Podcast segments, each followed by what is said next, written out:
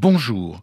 Il y a les bons violonistes, les très bons violonistes et les violonistes exceptionnels dans la lignée des Yitzhak Perlman, Pinchas Zuckerman et autres Shlomo Mintz, si on ne veut pas remonter aux mythiques Yasha Heifetz, David Oistrakh et autres Nathan Milstein. Les très grands se comptent aujourd'hui sur les doigts des deux mains et parmi eux, il y a Gil Shaham. C'est le moment où on s'abonne dans les grandes salles de concert à Paris et ailleurs, et c'est le moment d'inscrire sur la liste des concerts à ne pas rater à la fin de l'année 2022 les deux concerts que donnera Gil Shaham avec l'Orchestre de Paris. Son retour est toujours une fête, quelle que soit l'œuvre qu'il interprète.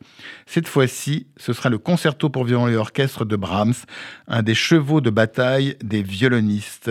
Un concerto, du reste, dans lequel Brahms s'est adjoint la collaboration de Joseph Joachim, un immense violoniste du 19e siècle, lui-même issu d'une famille juive. Un concerto qui a été très rarement donné à Paris par Gil Shaham et dont on attend bien sûr avec lui une interprétation mémorable. Gil Shaham est un grand artiste aussi admirable qu'émouvant et qui suscite une immédiate sympathie. Comme tous les grands, il possède un son immédiatement reconnaissable et qui dégage une émotion immédiate. Quand on n'a pas le bonheur de l'écouter au concert, il reste les disques. Heureusement pour ses fans, dont vous aurez compris que je suis, il a beaucoup, beaucoup enregistré.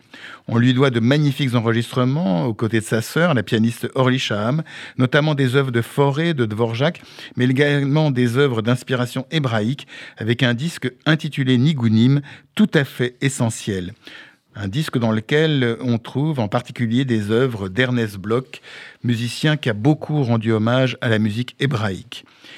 Gilsham a également créé son propre label discographique, Canary, pour lequel il vient d'enregistrer les sonates et partitas de Bach, une pure merveille.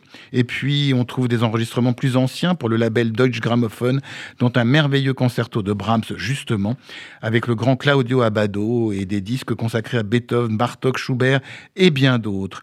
Bref, Gilsham, un immense artiste, a écouté au concert comme au disque, et quant à moi, je vous retrouve dimanche prochain à 23h pour une nouvelle interview. Bonne journée sur RCJ.